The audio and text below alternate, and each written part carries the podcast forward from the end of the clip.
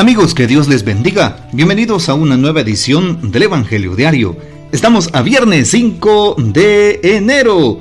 Feliz año nuevo, todavía en esta semana en donde estamos en el tiempo de Navidad. El color blanco es el que litúrgicamente identifica a este tiempo. Y bueno, hoy damos gracias a Dios. Estamos en primer viernes de mes. Y aunque estemos en tiempo de Navidad, no podemos ofrecerle este primer viernes al Sagrado Corazón de Jesús. Sagrado Corazón de Jesús, en vos confío. Dulce Corazón de María, sed la salvación del alma mía. Y para hoy recordamos y celebramos en la liturgia de la iglesia a Santas Emiliana y Tarsila. Y también eh, recordamos en este día a San Juan Newman, así como se oye. ¿Quién era San Juan Newman? Hablemos un poquito de su vida. Nació en Prachatitz, Bohemia, en 1811. Estudió filosofía con los cistercienses. Tres de sus cinco hermanos fueron religiosos. Llegó a Estados Unidos en 1836 y fue ordenado sacerdote. Se destacó por su piedad, su celo y entrega misionera. Se hizo redentorista superior y obispo de Filadelfia. Inició 70 escuelas parroquiales y fundó a las Hermanas Terciarias Franciscanas. La gente lo llamaba afectuosamente nuestro pequeño obispo. Murió el 5 de enero de 1860. Fue beatificado en 1963 y canonizado en 1977 por el Papa Pablo VI. Pidamos pues la poderosa intercesión de San Juan Newman. Para hoy, nosotros vamos a tomar el texto bíblico del Evangelio según San Juan, capítulo 1, versículos 43 al 51. En aquel tiempo determinó Jesús ir a Galilea, y encontrándose a Felipe le dijo, Sígueme. Felipe era de Bethsaida, la tierra de Andrés y de Pedro. Felipe se encontró con Natanael y le dijo, Hemos encontrado a aquel de quien escribió Moisés en la ley y también los profetas. Es Jesús de Nazaret, el hijo de José. Natanael replicó, ¿acaso puede salir de Nazaret algo bueno? Felipe le contestó, ven y lo verás. Cuando Jesús vio que Natanael se acercaba, dijo, Este es un verdadero israelita en el que no hay doblez. Natanael le preguntó, ¿De dónde me conoces? Jesús le respondió, Antes de que Felipe te llamara, te vi cuando estabas debajo de la higuera.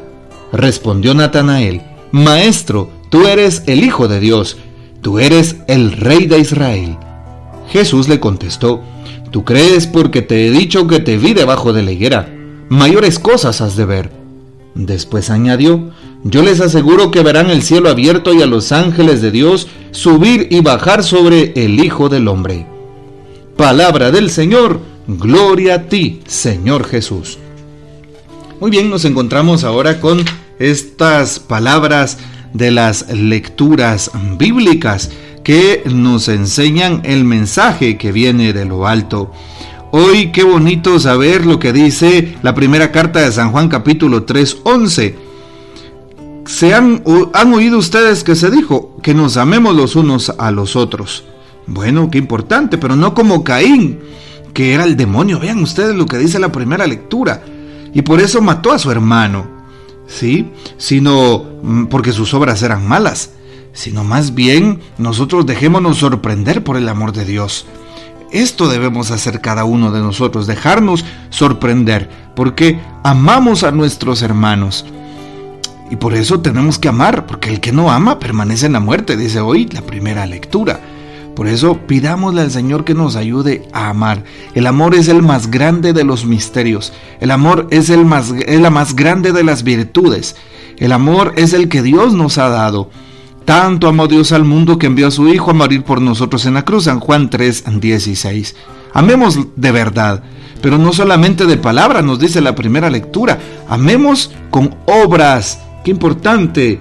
El, apóstol San Juan nos lo recuerda, amar, no de palabra, no solo con la conciencia, no solo de oídas, no solo teóricamente, hay que amar de verdad, hay que amar con obras.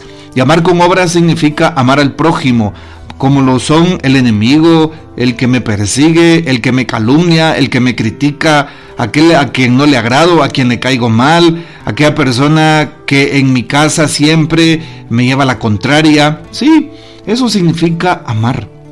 Amar pues auténticamente por obras. Amar por obras significa también eh, por ejemplo, hacer las obras de misericordia, ayudar a los necesitados, incluso aquellos que no pertenecen a mi fe, a mi cultura, aquellos que no pertenecen a mi forma de pensar. Sí, hay que amar, hay que ayudar a los demás sin ver a quién. Por eso dice un dicho popular, eh, hace el bien sin mirar a quién. Ojalá que los cristianos, que los católicos, verdaderamente practiquemos esta virtud del amor que Cristo Jesús nos ha dejado. Hoy también nos encontramos en el Evangelio según San Juan 1.43, aquella escena en donde Jesús eh, le dice a Felipe, sígueme. Claro, Felipe lo siguió, ¿verdad? Pero llama la atención cómo Felipe le va a mostrar a Natanael que el Señor está allí. Natanael se convertirá en, el, en otro de los doce apóstoles que después tomará el nombre de Bartolomé. Y Jesús le dice, bueno, Natanael primero duda, ¿acaso puede salir algo bueno de, de Nazaret? ¿Puede salir algo bueno de aquella tierra? Sí, vean ustedes qué interesante. Porque pone en tela de duda, Natanael pone en tela de duda la procedencia de Jesús. ¿Cuántas veces no dudamos del Señor? No dudamos eh, a través de nuestra fe, nuestra fe tambalea. No todo el tiempo nuestra fe va a estar allá en la cima, en las nubes, en lo alto. También nuestra fe tiene momentos de picada, tiene momentos de caída, hay momentos de duda, hay momentos de incertidumbre. Y que estés en la iglesia o en un servicio o que vayas a misa eh, constantemente o que estés en oración, no nos da la certeza de que no tengamos bajones en la fe. Somos seres humanos, sí, nos podemos equivocar y también podemos tener momentos de podemos tener momentos de dificultad, podemos tener momentos difíciles de vacas flacas, decimos en el buen Chapín. Bueno, pero que eso no nos sorprenda, lo mismo pasó con Natanael. Nos dice el texto bíblico que tuvo alguna inquietud. Ah, pero ¿acaso no es Jesús de aquella tierra llamada Nazaret, puede salir de ahí algo bueno. ¿Acaso no los profetas van a salir de la tierra prometida, de grandes lugares? Sí, también aquel hombre tiene sus inquietudes en el corazón. Y Jesús precisamente no se molesta por eso. Más bien Jesús le dice, te conozco. Y Natanael le responde, ¿de dónde me conoces? Te vi cuando estabas debajo de la higuera. Me gusta mucho la serie de Josen, Los Elegidos, porque allí se muestra en esta escena con Natanael, como Natanael estaba solo, estaba llorando, estaba con una crisis, casi que queriéndose quitar la vida por lo que estaba aconteciendo en su vida. Nadie estaba a su alrededor, estaba como, como en un en bosque, como en una llanura debajo de un árbol. Llama la atención. Y Jesús cuando le habla le dice, te vi debajo de aquella higuera, debajo de aquel árbol. Y Natanael cree, ¿por qué? Porque estaba solo. Y hoy nos damos cuenta de esto. Si esa película, esa serie la pone esta escena de esa forma, qué interesante, porque hoy también nos damos cuenta que el Evangelio va también en esa línea. Sí, o mejor dicho, la película va en la línea del Evangelio. ¿Cómo nos damos cuenta de que eh, Natanael responde, eres el Mesías? Reconoce a Jesús cuando Jesús le dice que lo había visto. Eres el Hijo de Dios, Maestro, el Rey de Israel. Crees porque te he dicho eso, le dice Jesús. Mayores cosas has de ver. ¿sí? Felices los que creen, dichosos los que creemos sin haber visto. Qué importante es entonces dar gloria a Dios porque nosotros le creemos a Él. La pregunta, ¿le crees a Jesús? ¿Le crees a su amor? ¿Le crees a sus promesas? Bueno, qué importante es, ¿verdad?